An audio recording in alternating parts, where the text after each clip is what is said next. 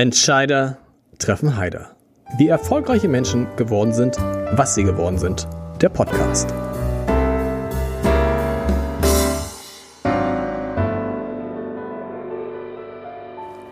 Herzlich willkommen. Mein Name ist Lars Heider und dies hier ist eine besondere Folge von Entscheider treffen Heider, denn das Gespräch, was ihr gleich hören werdet, das ist eigentlich nicht für Entscheider treffen Heide aufgenommen worden, sondern für einen anderen Podcast, für unseren Gute Nacht Podcast. Für diesen Gute Nacht Podcast habe ich den ganzen Dezember mit Johannes Oerding zusammengesessen und jeden Abend haben wir so einen kleinen Podcast, so fünf Minuten zusammen geredet. Und ich habe gedacht, ah, das, da sind so viele schöne Sachen dabei, die Johannes gesagt hat. Das muss man noch mal in einem Best-of veröffentlichen. Und wo kann man das besser als in diesem Format. Also, Johannes Oerding, das ist der Mann für die magischen Musikmomente und auch der Mann für die magischen Podcast-Momente. Das werdet ihr gleich hören. Das Gespräch, was wir geführt haben, oder die Gespräche, die wir geführt haben, die waren sehr, sehr lang. Wir haben jetzt so, ein, so eine 45-minütige Variante daraus gemacht und äh, ich spreche mit Johannes Oerding, der übrigens am zweiten Weihnachtstag 39 Jahre alt wird. Spreche mit ihm über seine Duette mit Udo Lindenberg, über sein Leben mit Ina Müller, über seine, neu, seine neue Rolle bei Sing meinen Song, über Fans, die filmen statt klatschen, über seinen Sicherheitsmann, der plötzlich Fenster einbaut und über einen wirklich unglaublich magischen Moment in einem Hotel in St. Peter-Ording. Viel Spaß mit Johannes Oerding an Tagen wie diesen. Also bist du irgendwo, du, du warst irgendwie, warst du nicht mit, mit irgendjemandem warst unterwegs, ne? Mit ja, stimmt. Ich habe äh, mit einem Freund, äh, mit Vincent Weiss, auch mhm. Musiker, äh, haben wir haben einen kleinen Urlaub gemacht, wir haben uns in den Bulli gesetzt und sind wirklich, ähm, darf man gar nicht erzählen, aber ich erzähle es trotzdem, also wir sind ja, weil wir wirklich fernab von jeglichen Zivilisationen, sage ich mal, ein bisschen durch Europa gefahren sind. Und man kann wirklich festhalten, dass wir kaum Menschen begegnet sind, weil natürlich um uns herum in den Ländern auch genau das gleiche stattfindet und wir auch ganz bewusst sagen, gesagt haben, wir fahren mit dem Bulli, wir sind autark, wir schlafen im Bulli. Wir hatten also dann auch die Möglichkeit, unser schönes Penndach oben aufzufahren.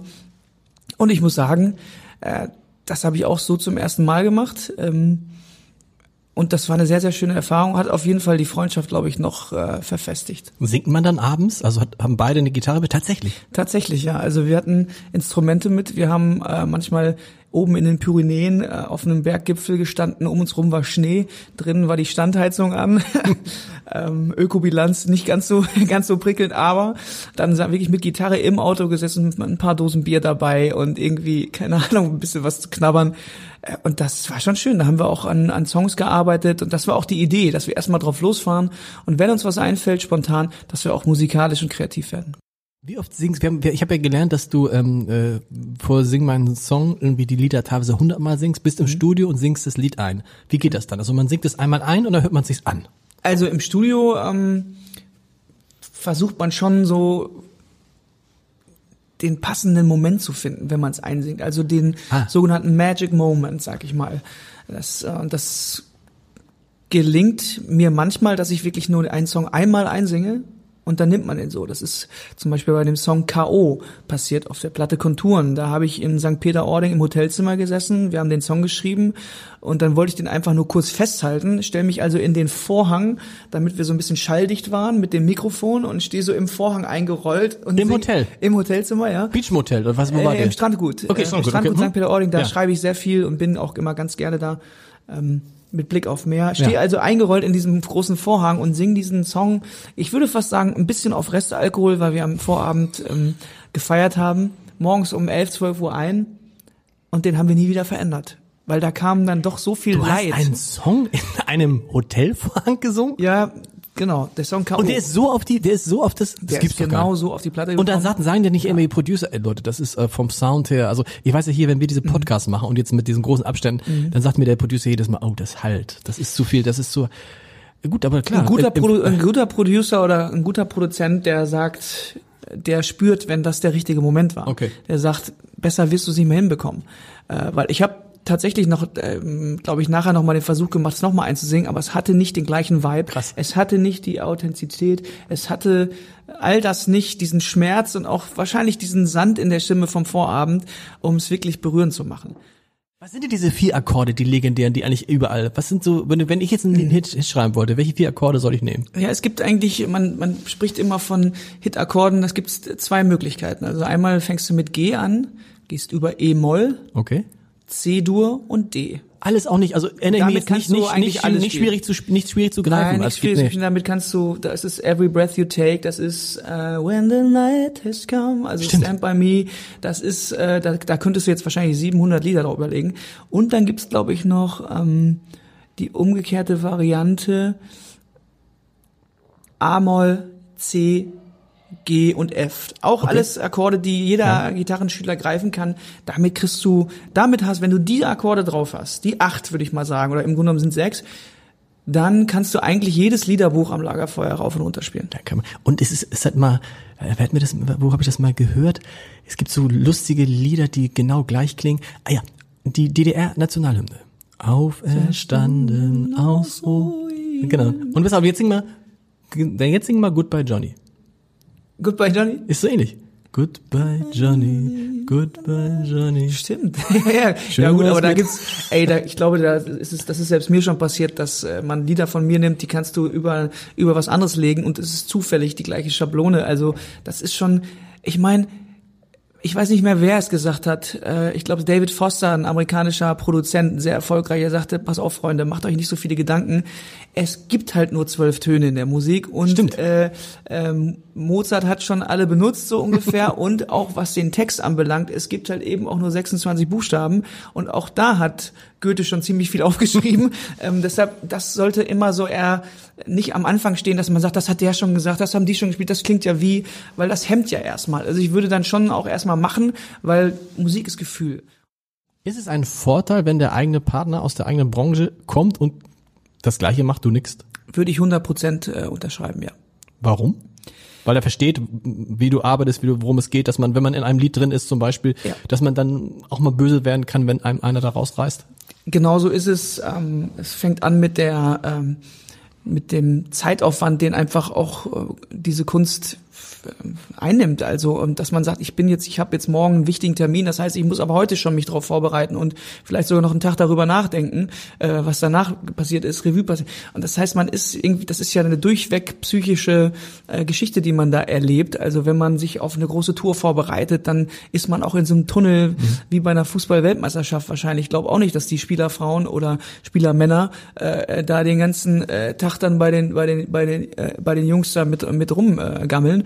Und ähm, das, äh, da gibt's dann Verständnis für. Und genauso habe ich dann auf meiner Seite Verständnis, wenn ich weiß, okay, sie bringt äh, jetzt ein Album raus und ich weiß, was der Promo-Aufriss vier Wochen davor und, und vier Wochen danach bedeutet. Da hat man nicht noch Lust, wenn man abends nach Hause kommt, irgendwie noch äh, irgendwie gemeinsam noch äh, was, was zu kochen. Will man seine Ruhe haben, bestenfalls noch irgendwas Stumpfes im Fernseher Ja. machen und da ab geht er. Und was machst du? Du singst ein Lied vor, bist total begeistert und sie so, ja, für selber gesungen nicht schlecht.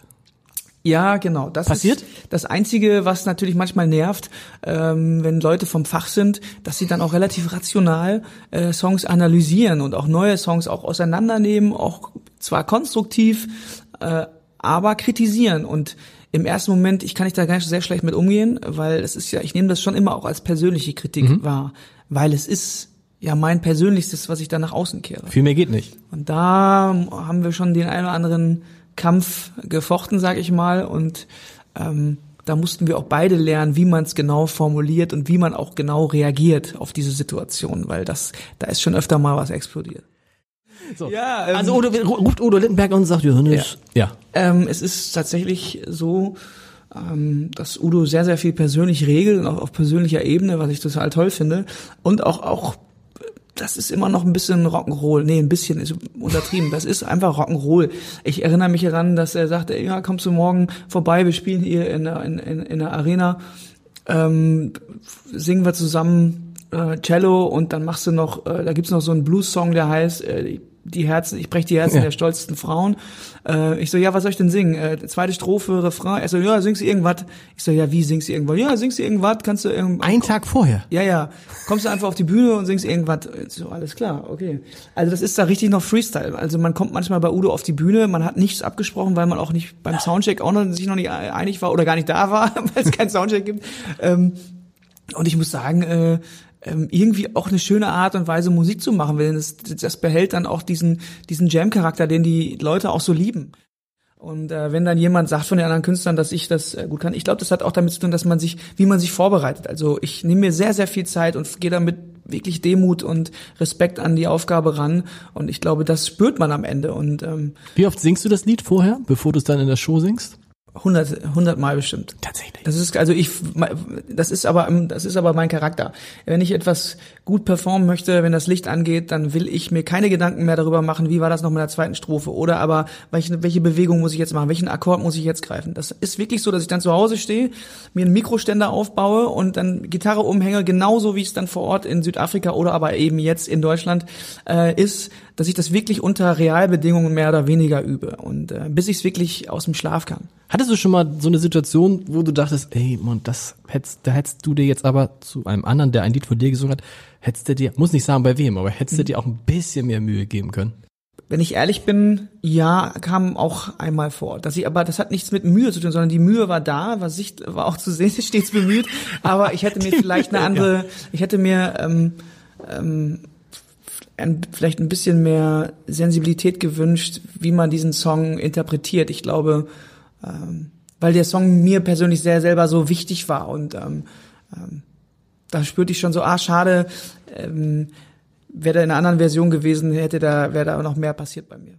Ähm, ich muss sagen, ich werde da auch immer sehr wehmütig, wenn ich diese ähm, alten Bilder, so nennt man sie ja, schon fast ähm, sehe. Und ich gucke mir manchmal auch ganz bewusst diese Sachen an, um einfach auch zu wissen, was, was verlieren wir hier gerade auch oder was wird uns gerade genommen. Und ich äh, äh, bin da auch total nah am Wasser gebaut, gerade was das anbelangt und sitze dann manchmal abends, guck, klick mich durch die alten Konzerte, wo man wirklich vor Zehntausenden von Menschen spielt, die alle glücklich sind, nah beieinander.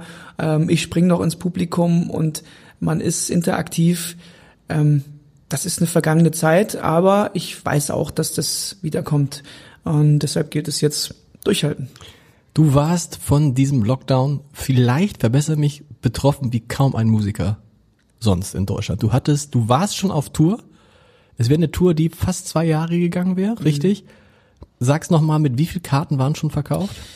Naja, für die, äh, für die Hallen- und Arenentour, da hatten wir schon irgendwie 130.000 Tickets weg, dann plus nochmal irgendwie 40 Open Airs, auch nochmal 130.000 Tickets. Ähm, und das ist dann alles ähm, mehr oder weniger gecancelt worden, doch eigentlich äh, mehr als weniger gecancelt worden. Wir versuchen natürlich alle Sachen zu verschieben. Da sind wir drauf und dran und wir müssen es immer weiter verschieben. Die Tour ist ja schon zweimal verschoben ja. worden. Jetzt schieben wir sie wieder. Also es äh, geht hin und her. Da muss man auch auf Zack sein. Ähm, und natürlich ist das wirtschaftlich auch ganz schöner, ganz schöner Verlust, den wir da zu tragen haben. Ich ähm, will gleich vorab sagen, dass mich das persönlich äh, nicht trifft alles im Moment. Ich komme sehr gut klar. Ich hatte die Chance, Rückstellung zu bilden. Ich hab, bin wirtschaftlich gut aufgestellt. Aber darum geht's ja bei diesem ganzen, den ganzen, ich sag mal, Alarmstufe Rot, den wir hier machen, mhm. geht's ja gar nicht darum, sondern es geht um die Leute, die das eben nicht konnten und die eh an, in ganz anderen Gehaltsklassen unterwegs sind. Mhm.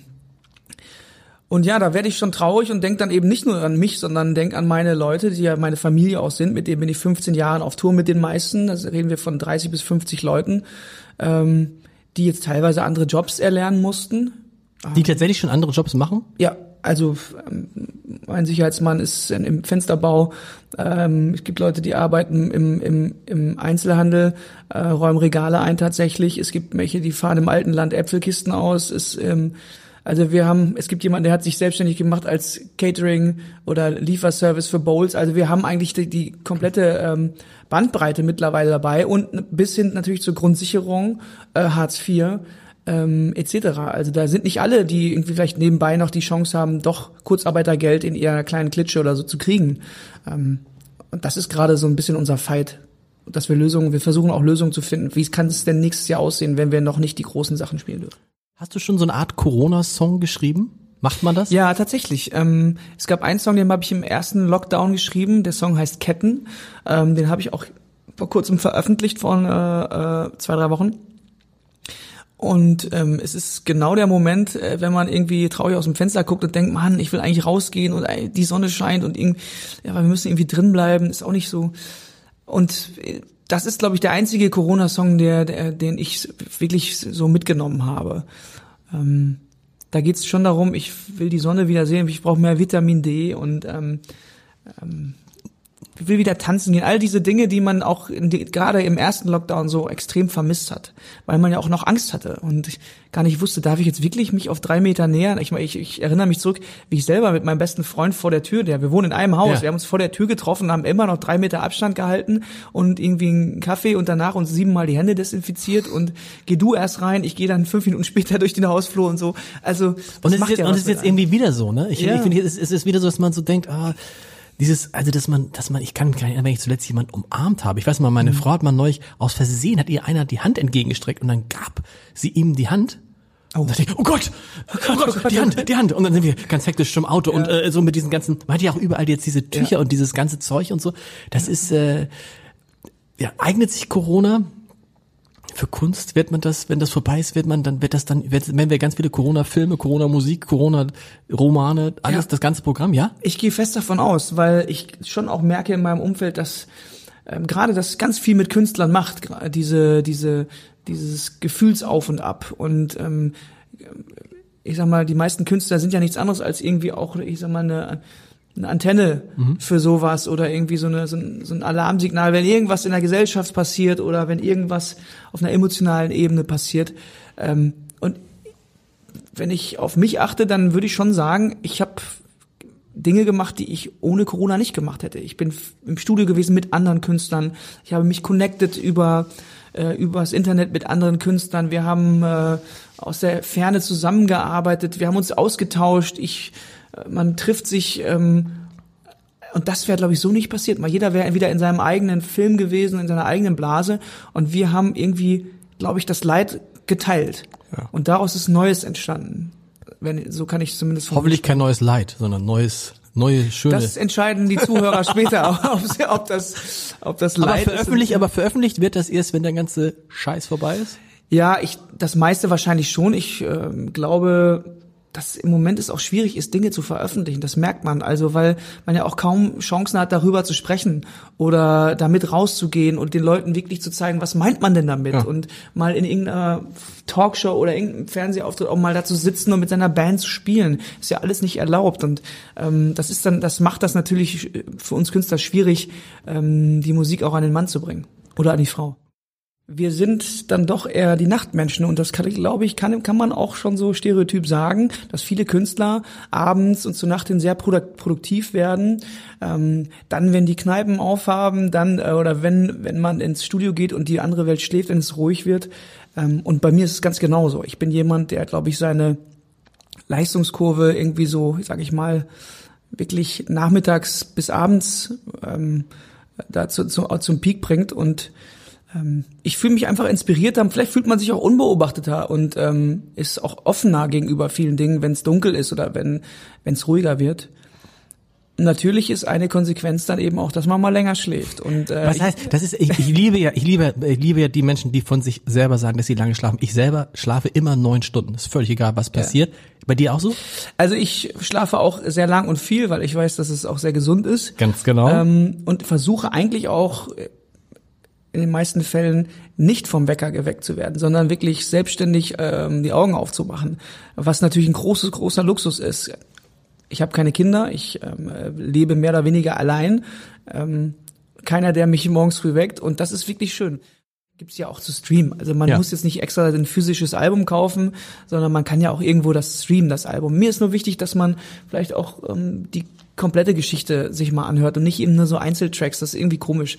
Ähm, weil man denkt sich schon was dabei, auch als Künstler. Oder zumindest die meisten Künstler denken sich was dabei. Das heißt, du hast, hast du ein Grundthema bei so einem Album oder einfach nur, dass die Titel zueinander passen? Ist es was, was, was, was Ruhiges dabei, was Schnelleres dabei, was Ernstes, was nicht so Ernstes oder wie? Genau so ist. Es gibt mehrere Möglichkeiten. Es gibt ja auch Künstler, die machen Konzeptalben, die sagen, Ja. ich schreibe dieses Album jetzt nur über Krieg und Frieden. Ich schreibe dieses Album nur über ähm, Corona. ähm, bei mir ist es aber so, ich ne, betrachte schon jeden Song für sich einzeln, also die Geschichte, äh, die im Song stattfindet, ähm, um mich auch nicht zu wiederholen, sag ich mal. Ähm, aber trotzdem versuche ich ja eine, eine, eine Dynamik innerhalb dieses Albums zu schaffen. Das heißt, der erste Song soll was auslösen, dann kommt der zweite, der dritte und das muss sich gut anfühlen. Und da bin ich auch derjenige, der entscheidet, okay, ich mache mir dann immer so, so, so Schildchen zu Hause von jedem Song und dann schiebe ich die so hin und her und denke mir, wie sieht das erstmal aus? Wie fühlt sich das an, wenn ich das, wenn ich das Tracklisting, das sogenannte, wenn ich die Reihenfolge also mhm. so mache? Und dann schiebe ich wieder rum, dann puzzle ich so ein bisschen hin und her. Ja, und letztlich ähm, in meinem Fall ist es so, dass ich schon entscheide, welchen Song ich drauf haben will, welchen nicht und welcher hinten rüber fällt.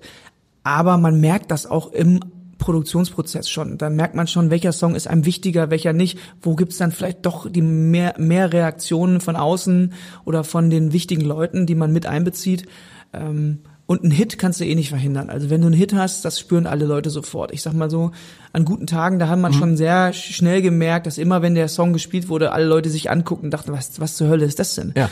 Und ähm, das schreibt man aber nicht oft, sowas. Und ähm, das weiß nicht, ob man das auch erzwingen kann. Also ich glaube, dass es gibt Leute, die schreiben sowas einmal im Leben. Ne? Also ich find's so lustig, wenn immer mal mit Musikern zusammenkommt, wenn immer, wenn immer Journalisten mit Musikern zusammenkommt, und da schäme ich mich manchmal auch ein bisschen für meine äh, Branche. Du weißt, bei jedem Interview kommen zwei Fragen, oder?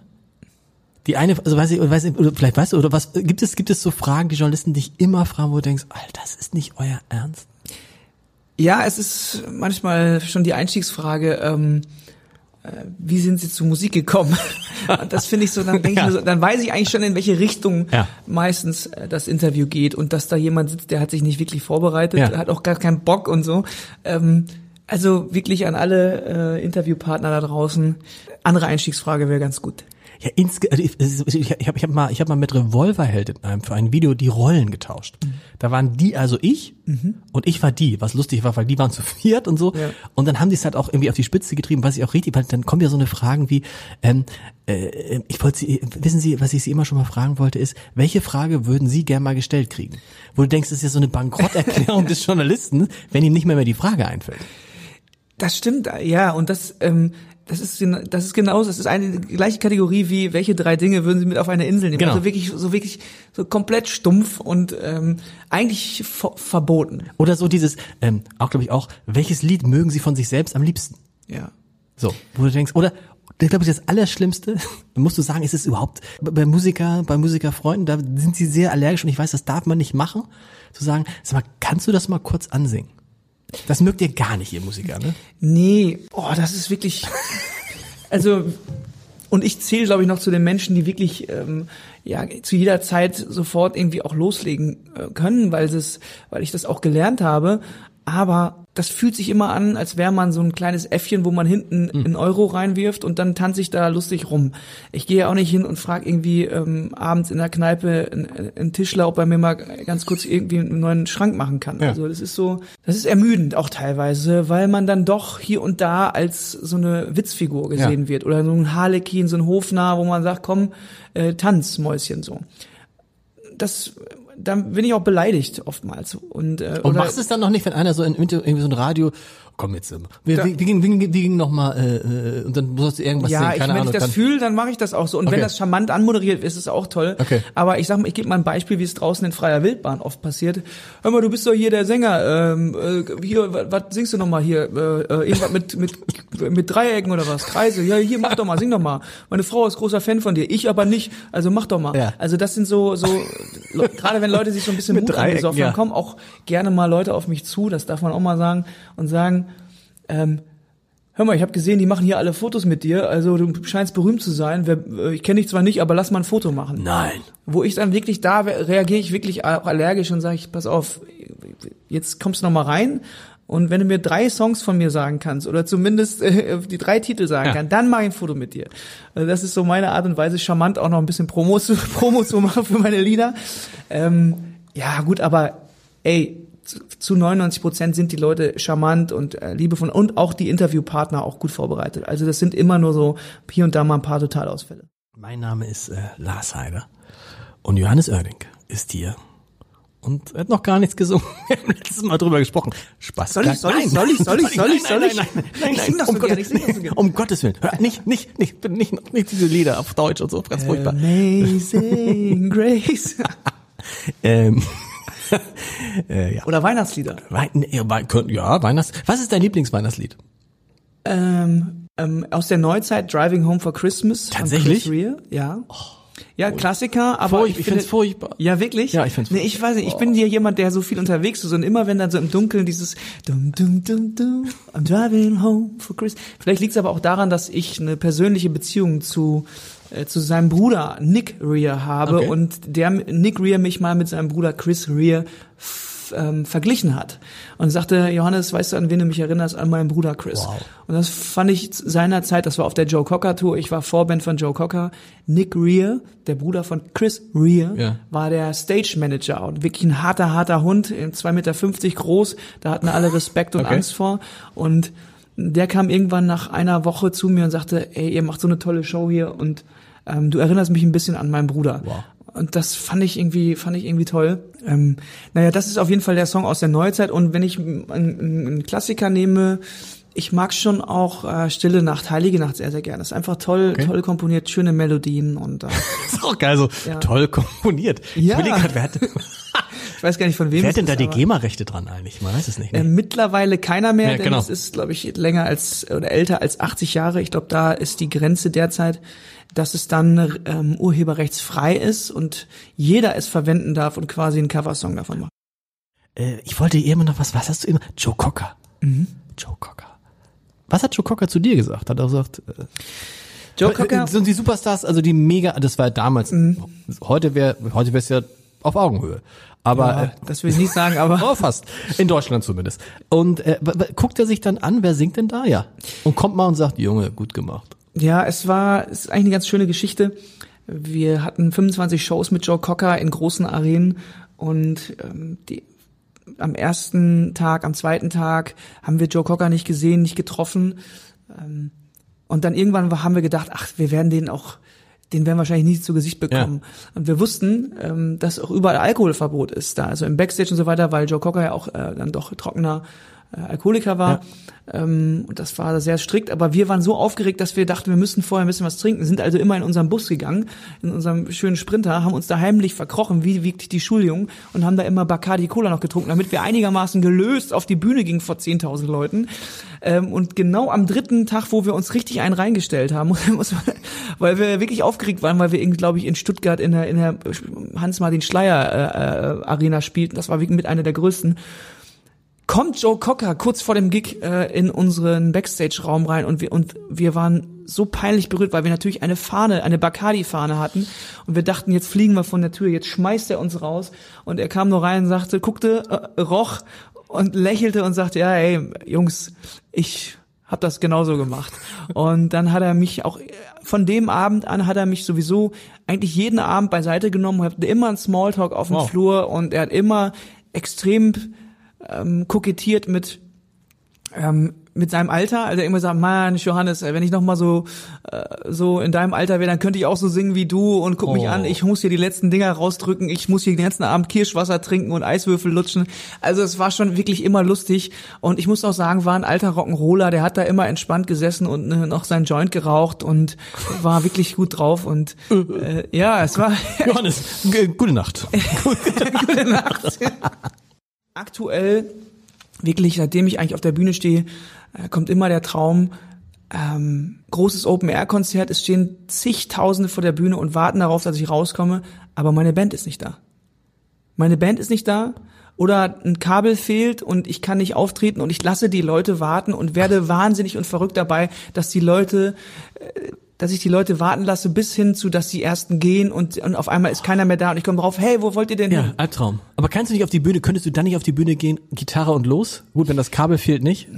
Ja, das ist natürlich bei 20.000 Leuten schwierig, klar, aber ähm, nee, ist, ich glaube, das ist wirklich diese Verlustangst, dass ich, ähm, ich bin ja jemand, der als sehr kontrollierender Mensch auch gilt. Also die, mein Umfeld nennt mich ja Johnny Controletti, so Ist das so? schon genau, das ist schon so, also ich, dass ich, dass das eine meiner Eigenschaften ist, die nervig sein kann, aber eben auch wahrscheinlich äh, positiv ausgelegt werden kann. Aber das führt dazu, dass ich wirklich alles doppelt und dreifach checke. Und wo sind die Jungs? Ist die Band da? Sind alle bereit? Wisst ihr, was ihr zu tun habt? Also ihr kommt von da, ich komme von da und dann so und so. Und sind die Leute dann, die sagen, oh, Johannes, ganz ehrlich, so wie gestern? Ja, also ich denke schon, ja, aber das sagen sie nicht laut. ähm, nee, die kennen mich ja mittlerweile. Wir sind ja so lange unterwegs, dass sie auch wissen, ich brauche das, um selber irgendwie zu Höchstleistung zu kommen. Ich brauche diese innere Beruhigung, ich brauche das Fundament, diese Vorbereitung, auch dieses, diese, ich sag mal, diese, diese, diese, das, Zeug, was ich mir vorher in den Ärmel reingepackt habe. Ja. Ähm, das brauche ich, damit ich auch dann Äh, ganz eben gut, was hast du dir, was hast du dir genau in Ärmel reingepackt gerade? Naja, es gibt doch diesen, ja, das hat Rudi Carell, glaube ich, gesagt. So. Ähm, es gibt, guck mal, da sind die Mails Ja. drauf. Es gibt, Die winken schon dir. Was ist hier genau, los? Um, um etwas aus dem Ärmel zu schütteln, äh, muss man vorher was reingetan haben. Ah, Und dieser Spruch, der hat so viel Wahres in sich. Ich, ähm, egal was ich mache, ich versuche mich schon gut vorzubereiten, um dann ähm, eben neben den Hausaufgaben, die man machen muss, spontan zu sein. Johnny Controletti. Ich glaube, die, die lange dabei sind und auch lange dabei sein wollen, die müssen das in sich tragen. Ja. Die müssen diese Rastlosigkeit und auch dieses, äh, diese Liebe zum Unterwegssein und auch Liebe zu Hotelzimmern äh, sollte vorhanden sein, weil das gehört einfach zum Beruf dazu. Wenn man es verliert, ist man raus. Ich habe so Udo Lindenberg, das ist für mich das, wir haben schon ein paar Mal über den gesprochen, das ist das Beispiel, der ist ja praktisch immer, immer in Bewegung. Andere, finde ich, sind dann ruhiger geworden. Marius Müller-Westerhagen, und um die ist es dann auch ruhiger geworden. Ist, glaube ich, meistens, wenn Familie hinzukommt, Ja. ähm, passiert ganz, ganz viel mit Musikern und Künstlern. Das merke ich selbst bei den Jungs in meiner Band, also die auch ja ordentlich äh, ähm, Kids nachlegen, sag ich mal. da gibt's natürlich dann auch Gründe, warum man Ja. vielleicht hier und da lieber wieder zu Hause ist. Ja. Ähm, zumindest in der ersten Phase, wo die Kinder noch frisch und neu sind. Ach, auch später, auch Ähm, später. Ich kenne aber auch mittlerweile Musiker, die sich freuen, wieder von zu Hause weg zu sein. Ich glaube, das wandelt sich dann auch im Laufe der Zeit.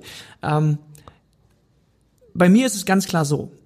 Ich habe gemerkt, dass wenn ich nur zu Hause rumsitze, dann habe ich äh, die die die drei Lieder habe ich schon geschrieben. Äh, Die befassen sich dann mit mir und mit meinem äh, Mikroumfeld. Stimmt, du musst ja was erleben. Du musst was erleben, du musst beobachten, du musst die Stories der Leute, du musst am Puls der Zeit sein, du musst diese Welt sehen, du musst auch andere Kulturen sehen, du musst ähm, einfach, du musst draußen sammeln gehen, ähm, weil sonst gehen dir irgendwann die Geschichten aus. Ähm, Bob Dylan ist ja auch jemand, der dann irgendwann eben nicht über nicht mehr über sich gesungen hat, sondern viel dieses Storytelling beschreibt aus einer ähm, Erzählperspektive. Und das kann auch ein Tool sein und ein Handwerkszeug, um halt eben neue Geschichten zu erzählen. Und wir müssen ein bisschen ernst werden, ein bisschen ernsten. Ich würde gerne mal sprechen mit dir, Johannes, über, ähm, über die Frage, ob Texte eigentlich nur Texte sind oder ob Texte auch Botschaften enthalten.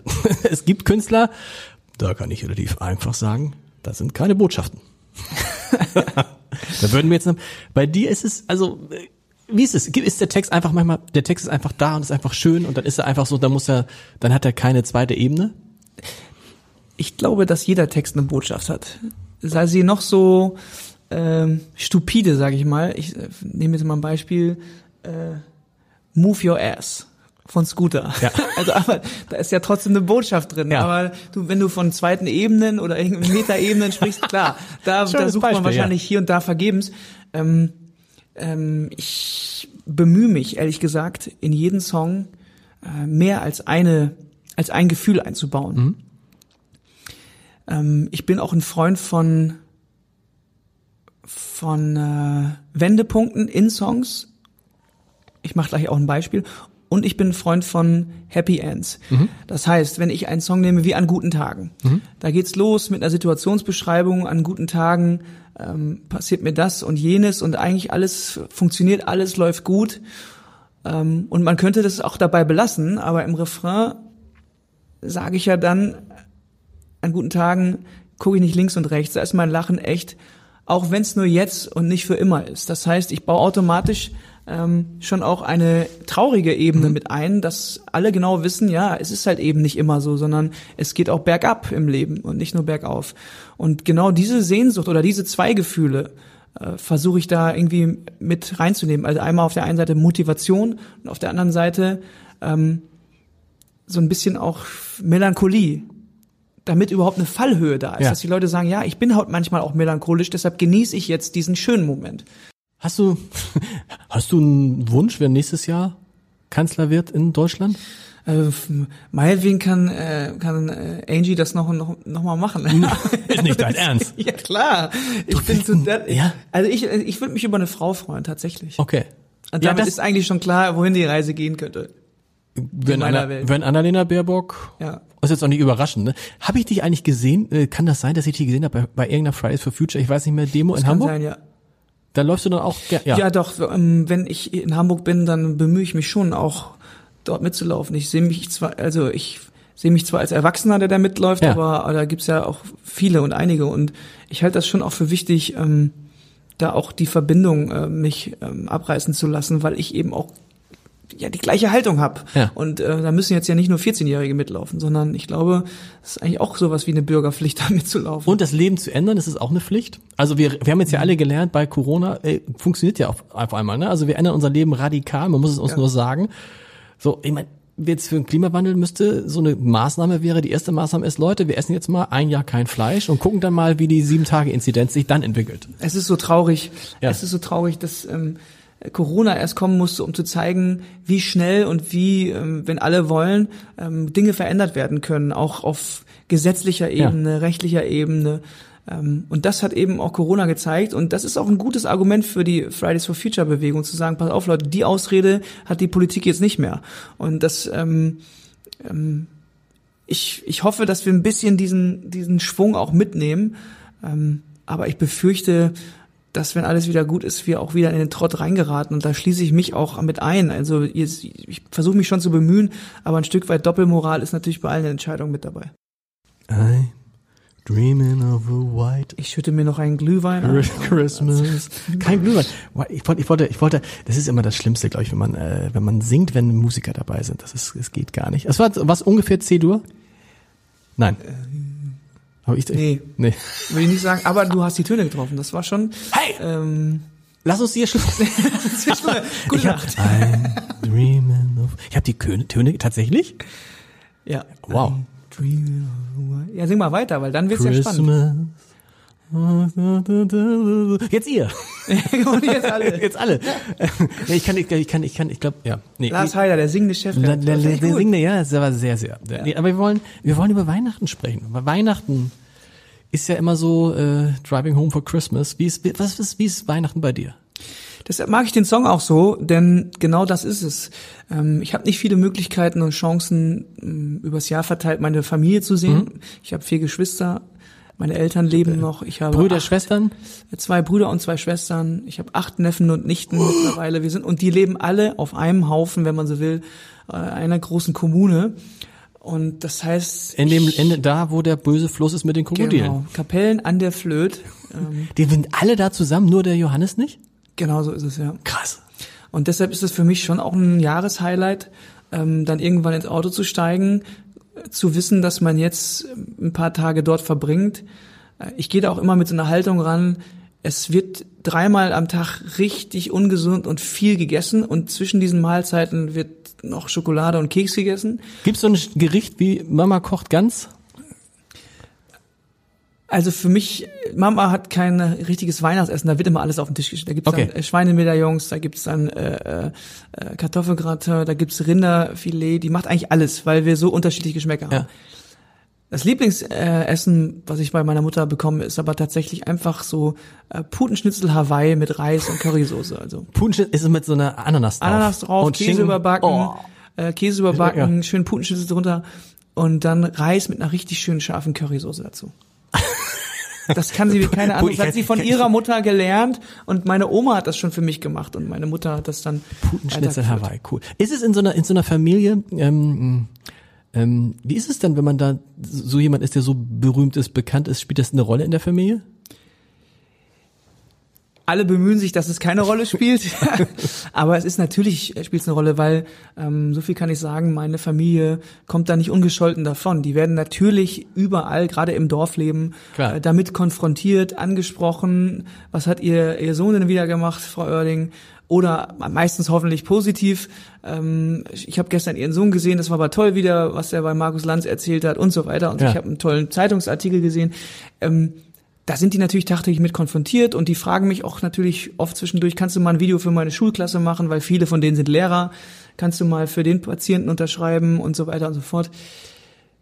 Man hat damit zu tun, aber wenn ich dann da bin, empfinde ich das schon, als bin ich der, einfach der, der jüngste Sohn sozusagen, der und der vorjüngste in der Gesamtgeschwisterreihe. Äh. Was ist der vorjüngste? Ich habe noch eine kleine Schwester, alle anderen sind älter. Ach so, klar, der jüngste Sohn. Okay, genau. Und, okay. Ähm, und da bemühen wir uns eigentlich alle, das ganz normal zu machen. Aber ich, die Tatsache ist allein, dass ich da nicht lebe in diesem Wolfsrudel.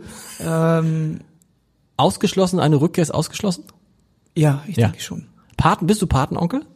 Ich bin Patenonkel, mehrfach sogar. Guter, was, was, ich bin auch Patenonkel, das ist ja, man hat ja immer schlechtes Gewissen und ich liebe mein Patenkind über alles, aber man hat ja. immer schlechtes, man, am Ende sieht man sich doch nur drei, viermal im Jahr und dann ruft man bei Geburtstagen an und schenkt natürlich viel und so mhm. und kann gar nicht so richtig, wahrscheinlich bei dir auch nicht anders, wenn du jetzt noch mehrfacher Patenonkel bist. Nee, genau. Das hält sich auch in Grenzen und ich komme mir manchmal auch ein bisschen schlecht vor, weil ich wirklich, ich krieg dann immer nur die Quittung vorgelegt, wenn ich dann einmal da bin, so hier, das ist von den drei Geburtstagen und von den sieben Weihnachten zuvor. Weißt du, suchst es nicht mal selber aus? Äh, äh, ja, Weihnachten sucht das ja eh das Christkind aus. Stimmt. Also, wann, wann, Nee, ich bin ja nicht dran. Also, nee. was weiß ich denn, ob meine, ob meine Nichte Greta jetzt ein Handy, ob die schon ein Handy haben darf, ob die noch Rollerblades haben. Aber telefoniert ihr nicht manchmal? Doch, das machen wir. Weil ich muss auch für die, muss auch, muss auch in Konzerte ein, genau. Genau, die kommen, also das ist ja das Schöne an meinem Beruf. Ich ja. komme ja viel rum und ich bin auch viel in Nordrhein-Westfalen dann auch auf den Bühnen und da sind immer alle da. Das heißt, sie sind immer Backstage. Meine Familie hängt da rum. Äh, meine kleine Nichte darf auch mal mit auf die Bühne ein cool. mitsingen. Also da passiert schon was. Das ist natürlich auch, weißt du, wie alt sind die Patenkinder jetzt so? Ähm, von, von, von ähm, drei bis 15. Gut, je älter die werden, desto cooler ist es nicht. Ey, mein Patenonkel, der. So sieht's mal, aus. So sieht's ja. aus. Und dann, dann schlägt deine große. Ja, der erste, der älteste hat auch schon angedeutet, dass er mal Lust hätte, irgendwann mit auf Tour und äh, äh, Merchandise, T-Shirts verkaufen. Hätte er mal Bock zu, cool. wenn er ein bisschen gut. Geld braucht. Das ist ja nix. 40 wird allerdings hart. Aus deiner Sicht, ja. 40 ist, ja, 40 ist aber, hat 39, aber das 40 steht einem schon so ein bisschen, steht dir bevor? 40, ähm, dann ja nächstes Jahr logischerweise. Ja. Und ich muss sagen, ja, im Moment äh, habe ich so keinen Bock drauf, also auf diese Zahl. Nee. Also, weil ich mich natürlich wie wahrscheinlich die meisten Männer überhaupt noch nicht so alt fühle. Ich sehe mich immer noch wie so der 14-Jährige, der vom Spiegel Faxen macht zu Hause. Das geht glaube ich auch nicht vorbei, kann ich jetzt mit 51 ja, sagen. Wahrscheinlich ja, wahrscheinlich nicht, wahrscheinlich nicht. Und ähm, deshalb, komm, solange feiere ich noch die drei davor. Und äh, für Musiker ist es glaube ich sowieso egal, oder? Es kommt auch an, was du machst, ähm, was für eine Musik du machst. Ja. Aber und das ist auch hart für für die Frauenwelt leider Gottes. Ähm, bei Männern scheinbar ist es noch egaler als ähm, bei Frauen und das ist eigentlich keine schöne Entwicklung. Aber was was mich immer gefragt hat, was ist mit der Stimme? Die Stimme ist ja am Ende dann auch ein, ist es eigentlich ein Muskel auch im Wesentlichen? Also was da so zusammenspielt, Muskeln, Sehnen, Bänder, ja. Stimmband ist glaube ich tatsächlich auch zumindest äh, funktioniert es ähnlich wie ein Muskel. Man muss es auch warm machen, man muss es mehr oder weniger auch ja. äh, stretchen und dehnen etc. Aber klar, die äh, leiern auch aus mit dem Alter. Das ist einfach so. Also je älter man wird, desto äh, weniger Spannung hat man drauf und das wirkt sich auch auf die Tonhöhe aus, das wirkt sich auch auf die auf die Tonstärke aus. Das also das weiß man. Deshalb singen natürlich, ähm, ich sag mal betagte äh, Künstler und Sänger und Sängerinnen ähm, anders, als sie vielleicht mit 19 gesungen haben. Teilweise kann es auch besser werden. Also man sagt ja gerade ja. bei Männern, ja, ja, man sagt ja gerade bei Männern, dass sie mit dem Alter, und das sieht man bei vielen Männern, bei Udo Lindenberg, oh Gott, schon wieder Udo Lindenberg, der ja. muss jetzt, Udo, du musst in diesen Podcast kommen. Ja. Ähm, da ist die Stimme besser geworden, wie fisselig die früher war. Also ich habe jetzt mal Radiosong, die die erste Version gehört und jetzt die äh, Version, die er mit äh, mit Borani singt, Andreas Borani singt. Mhm. Boah, so. Es geht mir aber auch so. Also ja. ehrlich gesagt, ähm, wenn ich meine ersten Aufnahmen oder die ersten Platten höre, denke ich auch, mein Gott, was ist das für eine für eine unschuldige Stimme ähm, und wirklich im Laufe der Zeit, im, das brauchte dann auch 20 Jahre bis heute, sage ich mal, oder 25 sogar, ähm, mit den mit den ein oder anderen Eskapaden, äh, sehr vielen Zigaretten und auch durchaus Wie Alkohol. rauchst du? Nicht mehr, aber ich cool. habe sehr lange geraucht. Also ich habe sehr früh angefangen mit 14, 15 und sehr früh aufgehört. Und nee, ich habe relativ spät aufgehört. Ich habe erst mit 35 aufgehört. Okay. Gab es da einen Grund für aufhören? Weil ja, die Stimme schwierig? Ja, ich wusste, dass ich zu singen meinen Song gehe. Und ich wusste, wenn ich da hingehe und immer noch rauche, dann sitze ich sehr lange an der Bar abends, dann trinke ich mehr, dann rede ich mehr, dann schlafe ich weniger und dann kann ich am nächsten Tag nicht so gut singen. Und deshalb habe ich gesagt, alles für den Song, den ich da singen muss und habe einfach aufgehört und danach, eigentlich wollte ich wieder anfangen, aber dann habe ich gesagt, wäre jetzt auch dumm. Ich kenne eine berühmte Punkband, äh, von der man gedacht hätte, die kommen jetzt dahin und nehmen irgendwie ähm, den Veranstaltungsort auseinander. Mhm. Aber dann habe ich den Catering-Rider gesehen, also den sogenannten, die sogenannte Liste äh, der Ansprüche, was sie zu essen und zu trinken haben wollen. Und da stand wirklich nur drauf, der eine vegan, der andere vegetarisch, dann nur Smoothies, alles gesund, gesund, gesund, gesund. Krass. Da war nicht ein Bier drauf, geschweige denn ähm, irgendwie eine Schachtel Zigaretten oder so. Äh, das ist schon echt lustig, das hat sich, glaube ich, gewandelt und ich glaube, es wandelt sich, je älter man wird, weil man irgendwann merkt, Alter, wenn ich das noch lange machen will, so diesen, ist es, genau. diesen tollen Job, dann muss ich leider jetzt ein bisschen den Gürtel enger schnallen. Wie findest du das eigentlich, wenn in Konzerten, die es hoffentlich bald wieder gibt, die Leute die ganze Zeit mitfilmen? Ich find's nicht gut. Also ehrlich gesagt, ja. äh, ich find's richtig nervig so. Ähm, aber es ist halt die Erscheinung unserer Zeit. Ähm, viele Generationen, die mittlerweile vor der Bühne stehen, kennen das gar nicht anders, als ihr Leben auch so festzuhalten. Und wenn ich mich mit Fans unterhalte, warum die es eigentlich machen, dann sagen schon viele, ja, ich möchte das mir zu Hause nochmal angucken, ja. ich möchte das immer wieder nochmal für mich. Ähm, das ist natürlich ein Punkt, den kann ich so nicht nachvollziehen, weil ich schon der Meinung bin, dass man das viel intensiver abspeichern kann, wenn man hinguckt, wenn man mitfühlt äh, und ja, das quasi in seinem eigenen Speicher genau. hier im Herzen oder im Kopf eben auch verankert. Ach, und du bist halt nicht bei der Sache. Thema. Ich finde es schwierig, ich finde es auch grundsätzlich schwierig, wenn du immer alles aufnimmst, einerseits zu sagen, ich will mich vielleicht daran erinnern, andererseits, boah, kann ich vielleicht irgendwie posten, aber du erlebst ja die Welt gar nicht mehr in echt. Du die Leute die klatschen auch weniger. Genau. Das ist wirklich auch so ein Punkt, wo ich denke, ganz praktischer, wo ich denke, richtig nervig für uns, weil ja. manchmal bist du irgendwo alle filmen und äh, haben die Hände nicht zum Klatschen frei, wo ich dann auch denke, ähm, das ist ja auch nicht Sinn und Zweck der Sache. Wir brauchen ja auch ein bisschen Applaus. Und stellen halt dann irgendwelche absurden Handys auch irgendwie online, wo du denkst, ja, das ist jetzt irgendwie verwackelt, hochkant und schlechter Sound, furchtbar, oder? Ja, immer furchtbar, immer schlechter Sound. Und jetzt aber einmal kurz ähm, das Gegenteil ist manchmal der Fall, wenn ich selber einen schönen Moment nochmal suche. Ja. Weil ich weiß, ey, wir haben doch damals im Stadtpark, hatten wir doch diese Aktion mit, äh, keine Ahnung, diesem, äh, diesem Coversong. Und dann guckst du im Internet und dann findest du es tatsächlich noch irgendeine verwackelte Aufnahme und manchmal hilft es mir auch ähm, weiter, dass ich mich noch daran erinnere, was haben wir damals nochmal musikalisch gemacht. Das heißt, wie alles im Leben, Fluch und Segen, es hat sein Für und Wider und aber wenn man, wenn ich mich entscheiden müsste, würde ich sagen, Handys in die Hosentasche. Ich glaube, dass ich meinen normalen Beruf unter normalen Bedingungen auch das ganze Jahr nicht ausüben werden kann. Das ganze Jahr meinst du nicht? Ich schätze schon. Ich denke Keine selbst bei den Open, Open Airs, Airs ne? ich denke selbst bei den Open Airs ähm, wird es Kapazitätseinschränkungen geben. Es wird bestuhlt sein, wenn überhaupt. Ähm, Maskenpflicht, also das sind ja schon alles auch keine Normalzustände. Ja. Ähm, ich hoffe natürlich, dass wir möglichst viele Leute erreichen dürfen und können. Ähm, aber ansonsten äh, versuche ich das Positive rauszusehen. Wir werden so langsam äh, alle durchimpft. Genau. Durchseucht meinetwegen auch, die sich nicht impfen lassen. Ähm, Wobei es ist ja so, dass selbst die Geimpften ähm, mehr oder weniger die Infektion noch kriegen äh, können, nur Aber das, weitergeben. Das, ja, ist, das, das, ist ja, das ist ja bei all diesen Impfstoffen ja. so, dass irgendwie, also ich, ich, ich, ich wusste das ja vorher alles gar nicht, aber das bei der Grippeimpfung, das ist ein Schutz von 60 Prozent. Mhm. Und wir haben jetzt ja Impfstoffe, die äh, Schutz von 90, 95 Prozent geben. Mhm. Deshalb bin ich auch, ich glaube, ich bin zuversichtlich. Ich glaube, ja. ihr werdet schon eine Open-Air-Saison erleben, die sich wieder so anfühlt wie früher. Gut, bei dir ist es was anderes, weil du auch gerne mal vor 10, 12, 15.000 Leuten spielst, aber für den normalen Künstler, der mal vor 1000 oder 2000 für den. Und ich glaube tatsächlich, dass der nächste Herbst und Winter, also was heißt normal? Das weiß ich nicht. Aber sich wieder so anfühlt, dass wir sagen, da war doch mal was, weil. Ja. Fakt ist auf jeden Fall, dass es wird gespielt werden, genau. in welcher Form auch immer, und wir werden auch äh, wir werden auch wieder Geld verdienen dürfen, auch jeder an seiner Position ja. in der Branche.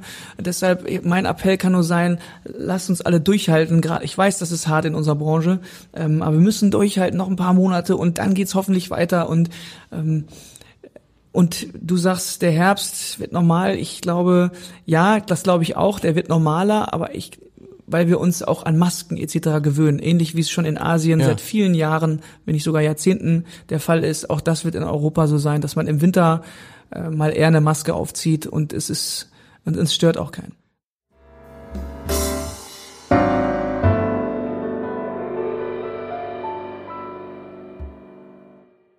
Weitere Podcasts vom Hamburger Abendblatt finden Sie auf abendblatt.de slash podcast.